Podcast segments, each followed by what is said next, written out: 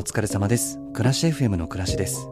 この番組は自分にとってのちょうどいい暮らしを探すべく、暮らし、物、仕事、人間関係などにスポットを当て、ふわふわと感じたことをお話しするゆるいラジオ番組です。さて、今日はどんな話をしましょうか？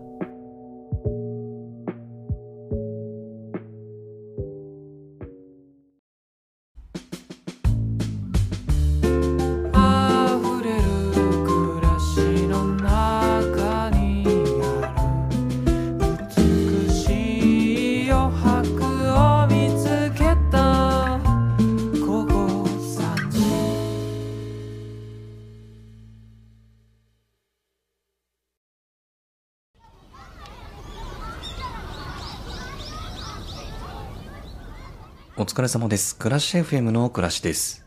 今日もちょっとした隙間時間にゆるーく聞いてもらえたら嬉しいです。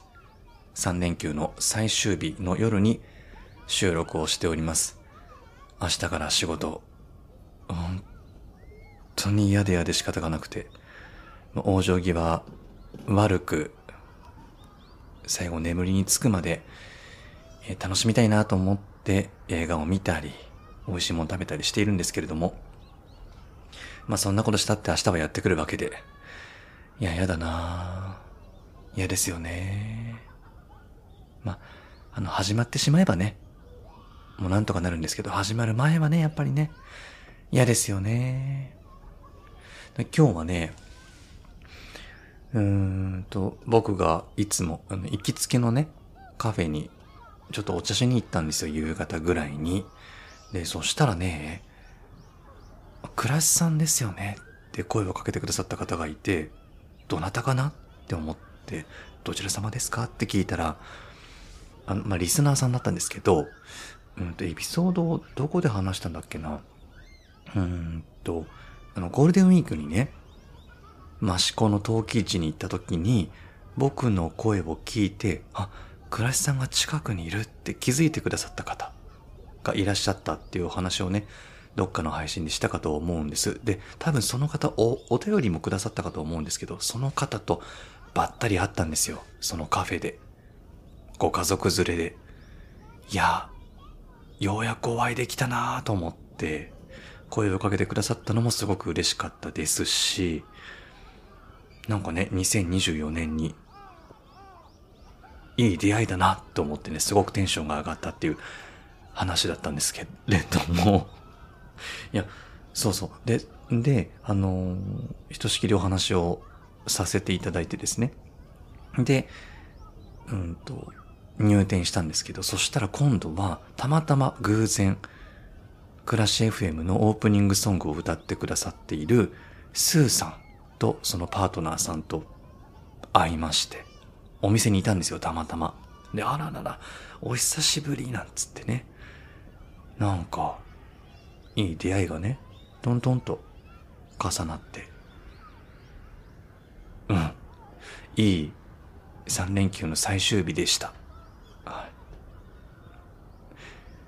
そんなところでね、あのなんか気分が上がって、よし、じゃあ、収録するかと思って急遽収録をし始めたわけです。で、2023年のもう本当終わり間際は、配信のテンポとかもちょっと狂ってきちゃったりとかすることが結構あったんですけど、それなんでなんだろうなって振り返ったところ、収録する前に必ず今日はどんな話しようかなって、プロットみたいなのを書いてるんですよ。でも、もう、それがめんどくさくって、収録にこぎつけることができないっていうことが続いたんだよなっていうことが改めて分かってですね、今日振り返って。なので、もう2024年はね、そういう準備はせずに、もう急にマイクの前に座って始めてしまえばいいんじゃないかって思ったんです。はい。もしかしたら、いやいや、クラスさん、プロット原稿書いててあの配信だったんですかって思われる方ももしかしたらいらっしゃるかもしれない。いや、悲し、辛い。思わないで。え、だからますます、ますますね、ふわふわした話してんなーってなるかと思うんですけれども、いや、いいんです。もう、自分が楽しく長く続けていくために、なるべく負荷はなくしていこうということで、もう何も書かずに、収録をするスタイルに切り替えていこうと思っております。よろしくお願いいたします。はい。で、あ、そうそう、そして今日はあれですね、成人の日ですよね。成人された方、おめでとうございます。あの、クラッシュ FM 多分、うん、成人された方の年代、聞いてくださってる方すごく少ないんですけどね、あの、聞いてくださっている方の、うんと、世代がね、わかるんですよ。あの、アプリで。なんか見るんですけど、まあ大体僕と同じ世代の方がリスナーさんは多いんですよね。ね、10代、20代の方はね、非常に少ないんで、まあ聞いてる方、めちゃめちゃ少ないと思うんですけど、もしいらっしゃったら、おめでとうございます、成人。ね。えー、成人式は行かれましたか？僕ね、成人式、成人式行ってないんで、どんなもんなのかさっぱりわかりませんけどね。まあ楽しめたんだったらいいなって思いますけれども。ということで、ちょうどね、ちょうどいいお便りが、あの、来ておりましたので、それを今日はテーマにしようかなって思っております。あとね、あの、いつも寝室で収録してるんですけど、ちょっと寝室寒くって今日はリビングにね、パソコンとマイクを移動して、エアコンをかけて収録をしてるんで、もしかしたらちょっと音が反響したりとか、なんかね、環境音が入っているかもしれませんが、まあお気になさらず、まあ気にしてませんね、そもそも。はい。え、テイナーネーム、板橋きのこさん。えっと抜粋してお便りご紹介させていただきます。いつも家事をしながら倉石さんの配信を聞かせていただいています。いつも癒されて助かります。本当にありがとうございます。いやいや、こちらこそありがとうございますですよ。今日は倉石さんに相談したいことがありますが、アドバイスをしてくれたら嬉しいです。かっこ、日本語が難しくて間違えたところがあったらすいません。あ、そうだ。あの、海外の出身の方で日本に住んでらっしゃる方ですよね。板橋きのこさん。以前もお便りくださいましたよね。またありがとうございます。うんと、今年大学を卒業して公務員の試験に合格しました。おめでとうございます。それはとても嬉しいことですが、仕事を始めて1ヶ月くらい経ちまして、ミスばかりで先輩に色々迷惑をかけてしまいました。どうしてこういうこともできないだろうって思うようになり、自分のことが嫌いになりました。そして、そんな悩みを抱える自分が弱くて、さらに自己嫌悪に陥るようになりました。うん、ちょっとお茶飲んでいいですか？そうか。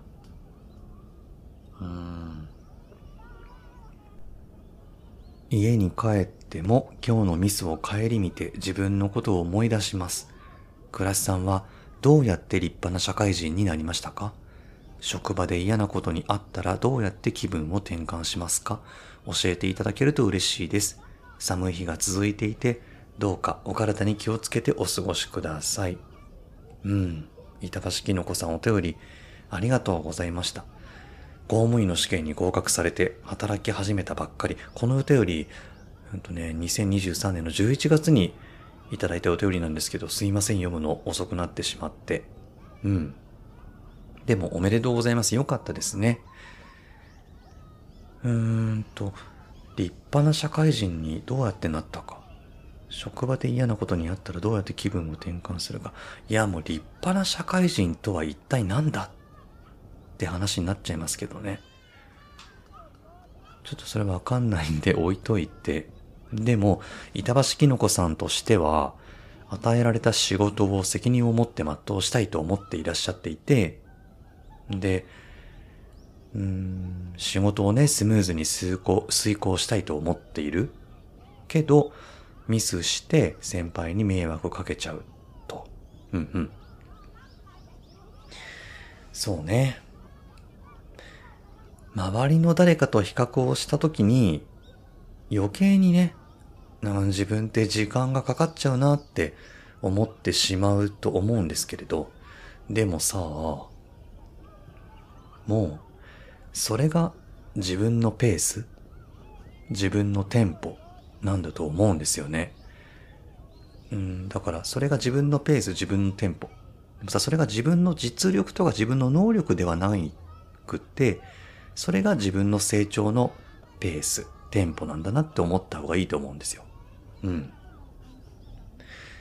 周りの先輩も、スタートしたしたばかりの板橋きのこさんにね、完璧を求めてはいないと思うし、むしろ求めちゃってるのは、板橋きのこさん自身な気がするんだよな。うん、わかりますけどね。できない自分や、うーん、失敗しちゃった自分に対して、こうなんで自分ってこうなんだろうって悩み続けちゃうとね、どんどん自信を失って仕事のパフォーマンスの低下につながっちゃうと思うんですよ。うん。なんか、何にトライするにしても、うん、なんかおじけづいちゃうっていうか、臆病になっちゃうっていうかね。だから、自分を大事にしてほしいって僕は思ってるので、極力できなかった自分を顧みないでほしいなって思っています。できないことは時間をかけていいから覚えてできるようにする。わからないことはわかる人に教わって理解をする。仕事はこれくらい単純に考えた方がいいですよ。もう淡々と、粛々と仕事に向き合った方がいいかなって思うんですよね。うん。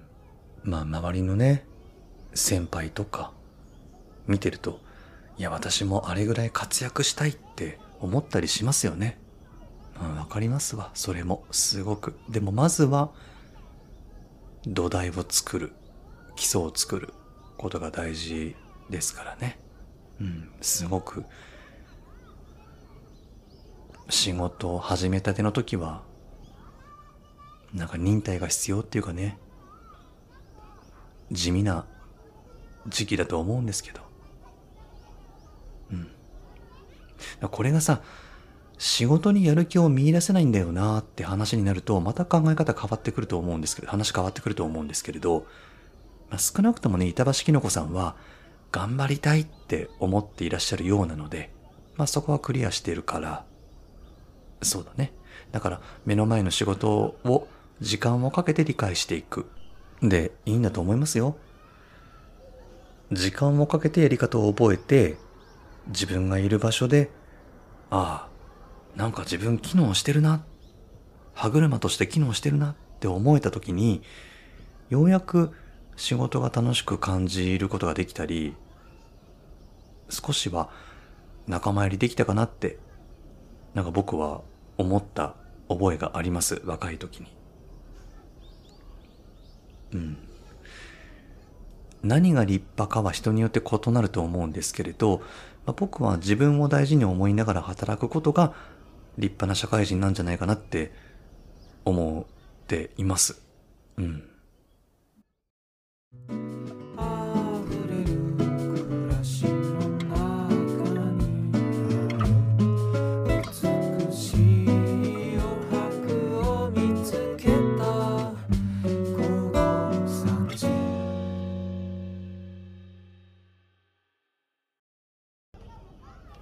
職場で嫌なことがあったらどうやって気分転換をするか。うーん。嫌なことの種類にもよりますけどね。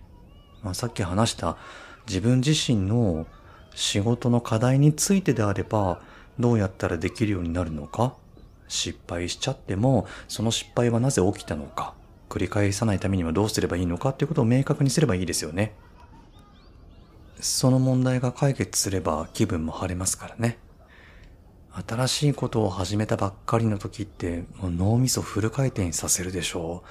う。だからさ、思考が優位になって感覚が鈍感になってるんですよね。いい匂いだなとか、いい風景だなとか、気持ちいいなっていう感覚を味わえることをすることを僕はお勧めしたいです。この感覚の話前にもお話ししたかと思うんですけれどもね。そんな難しいことじゃなくって、もう何も考えずに散歩しながら風景を楽しむでもいいと思うんですよ。もう仕事のことは考えずに、ただただ見えるもの、匂い、音、感触を味わう。うん。で、それをすると、自分の、あ、自分の気持ちいいとか心地いいってこれだなって思い出すと思うんですよね。その思考が優位に働いてる時ってその感覚がどっか行っちゃって、こうどんどん自分の気持ちいいな、心地いいなっていう感覚を押し殺してしまうので、で、どんどんストレス溜まって体調崩したりしちゃうんで、一旦仕事のことを考えるのやめて、頭を働働かせることをやめて、感覚のスイッチを入れるっていうのが僕の気分転換の一番ベターな方法ですね。散歩してる時にゆっくり深呼吸してみたり、自分の大好きな食べ物をゆっくり味わいながら食べたり、いい香りがする入浴剤を入れてね、ゆっくりお湯に浸かって体を温めたり。そういうことでいいと思うんですけどね。ちょっとやってみてください。の感覚のスイッチを入れるっていうのが僕の気分転換の方法です。はい。まあ、ということで、成人の日に今日は収録しておりますけれども、働き始めたばかりの板橋きのこさんのお便りを今日はご紹介させていただきました。はい働くって大変なこともたくさんありますけどね、自分のことを大事にしながら働いてほしいなって思います。誰かと比べることをせずに、自分のペースと自分のテンポで働いてほしいなって思います。板橋きのこさんお便りありがとうございました。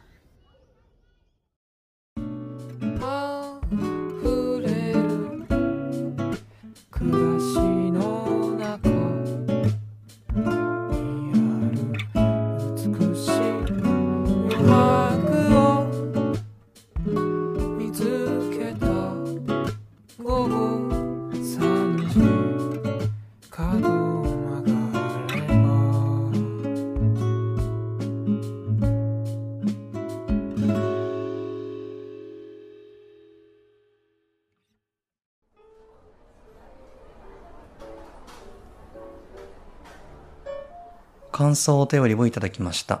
テイナーネーム、まーるい竹有さん。今、欲しいもの、お鍋。めちゃくちゃ気持ちわかります。あ、これ、多分、うーんと、エピソード152か。今欲しいものがありますっていうエピソードを聞いてくださっての感想ですね。ありがとうございます。お鍋、わかると。ということで、個人的なおすすめをお伝えしたくお便りをさせてもらいました。ということで、宮崎製作所っていうところのお鍋の URL を貼ってくださって送ってくださいました。このシリーズ美しくて機能性も抜群でおすすめです。我が家でも使ってますが、とにかく美しい、あのシルバーのね。いや、わかります。僕もこれ調べていました。それから、えっ、と、バーミキュラシリーズの URL も貼ってくださっている有名なバーミキュラシリーズ。つい先日リニューアルして軽くて超、軽くて調理時間を短縮できる新シリーズが発売されました。職人さんの丁寧な仕事が生み出した一品のようです。欲しいですが価格的に手が出せません。配信をお聞きして思わずお便りをしてしまいました。お伝えしたかっただけなので、紹介からは除外してくださいね。いえ、紹介してしまいました。いいですか？ずうずうしくてすいません。よかったら見てみてください。見ましたよ。バーミキュラね。すごい良さそう。なんか形確かにリニューアルされてますね。前僕が見たのとちょっと違うわ。軽いんだ。でもおしゃれ。なんか色もなんかね、くすみカラーでめちゃくちゃいい感じなんですよね。でも確かにお高いんだわ。鍋ね。そうなんですよ、鍋ね。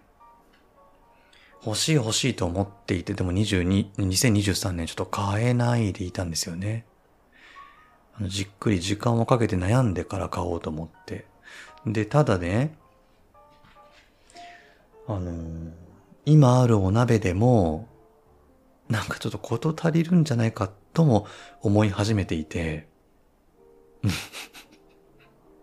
樽を知るじゃないけどね。まあ、より良い自炊生活を求めると、新しいものがいいんじゃないかなとも思うんですけれども、まあ現状でもし満足できるんであれば、このままでいいもいいのかなとも思ったりして、ちょっと今せめぎ合ってますね。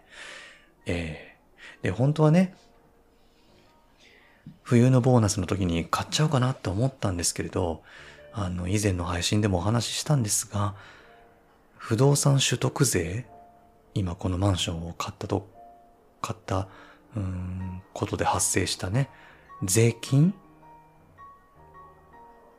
ね。もう、ほんと嫌。その痛い出費があったんで、ちょっとひるんでしまっていたんで、買えなかったんですけどね。でもね、2024年に買いたいものリストの中にはまだ入っている、残っているんで、ちょっとゆっくり考えていこうと思います。ありがとうございます。それからね、ドタバタグッドボタン FM とても良かったですっていう感想もいただいて、あの、これはね、ファラ家のグッドボタンっていう番組に私出させていただいたんですけど、ファラ家のグッドボタンのケイちゃんと、それからドタバタサーカスっていう番組のマー君と一緒にね、ドタバタグッドボタン FM っていうコラボをさせていただいたんですけれども、そちらもお聞きいただいて本当にありがとうございました。丸井竹有さん。お手寄り嬉しかったです。えー続いて、テイナーネーム、はるんさん。倉石さんお疲れ様です。最近気づいた自分のズボラエピソードです。あ、ズボラエピソードくださって。私は長年無印良品の袋型ぬか床を愛用しているのですが、最近は長い距離をつけるときに包丁で切らず、手で折ってつけてしまうことです。出来上がりの断面が美しくないので、包丁で切ればいいのですが、つい。野菜を洗い、キッチンペーパーで丁寧に水分を拭くのに、そこから手でポキッと折ってつけてしまいます。うんうん。つけ上がったものを食べやすく切るときには、ギザギザの断面の部分は味見で食べてしまうので、まあいいかと思っています。ああ、あの無印のぬか床便利ですよね。ぬか用の、うーん、なんて言ってるの、壺とか容器？壺？壺って？ぬか床もね、あの、わざわざ用意しなくても、そのままビニールの中に入れちゃえば使えるってあの便利な無印のぬか床ね。僕も前やってました。あれ便利だよね。しかも美味しいし。で、なおかつきゅうり包丁で切らずに手で折って、いや、いいじゃないですか、全然。めちゃくちゃいいと思う。包丁使うの嫌な時ありますよね。わかる。わかります？まあ、僕も、なんかご飯作ってて刃物とか、まあ切った方が見栄えいいと思うんですけども、ブチブチ切って鍋に入れちゃうことありますよ。わかります？もう手抜けるとこは抜いてこ。美味しければいいよね。っていうね。はい。ズボラエピソードありがとうございます。はるんさん。ズボラに生きてこ。あのね、あの、僕、丁寧な暮らししてるって勘違いされがちなんですけど、まあ、なんかあの、インスタ、特にね、インスタのあの、なんか、綺麗に整っている写真とかさ、見るとそう思われても仕方がないかなとも思うんですけどね。決して丁寧な暮らしではないんです、僕。そこのとこちょっと理解していただきたい。なんなら、ズボラだから、ズボラだから、あの、物を減らしたんですよ、僕。掃除するときってさ、まずは物を片付けてから掃除するでしょ？でも物が多いと片付きが大変なんですよ。掃除に行き着く前に疲れちゃうの。だから物を減らしてるんですよ。片付けっていう工程をなるべく短くしたいから僕はね、物を減らしてるんですよ。それがなんか綺麗好きとか、なんか洗練された生活とか丁寧な暮らしとかではなくて、その自分のズボラっていう特性を理解した上での今のスタイルなんですよね。いいんですけど。だからね、あの、たまに、うちにね、友達が遊びに来て、僕の暮らしっぷりを見てくださった、その友達はね、理解してくれてますね。あ、なんか暮らしさんって、思ってたのと違ったねって、あの、いい意味で言ってくださいます。ちょっと安心したわって言ってくださるんですよね。僕決して丁寧な暮らしなんかできてないんです。憧れますけどね。お便りありがとうございました。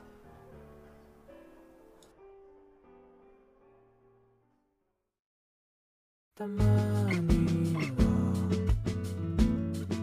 たまにおしゃべりして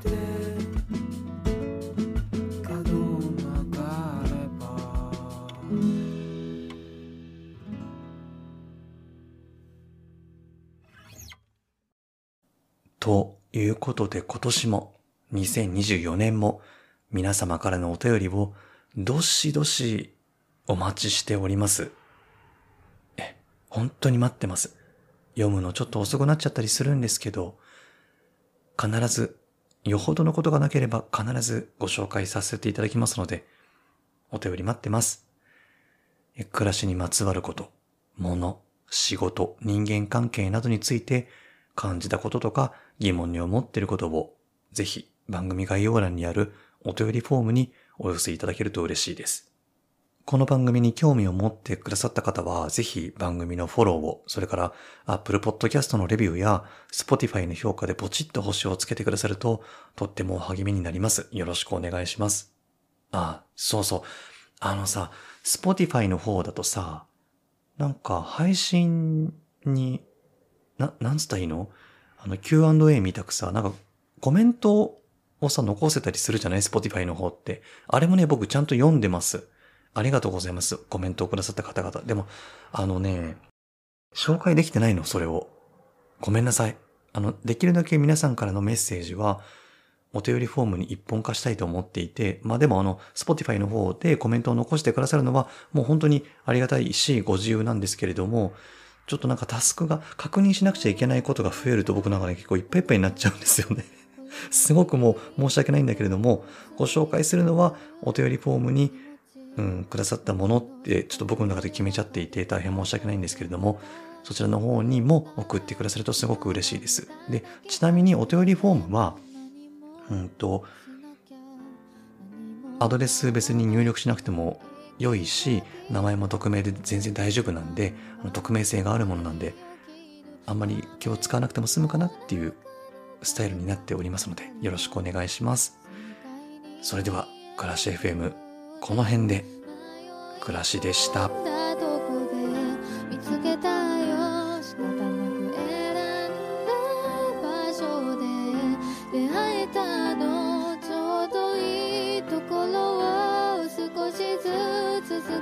つ集めて作られてく日々は旅のよう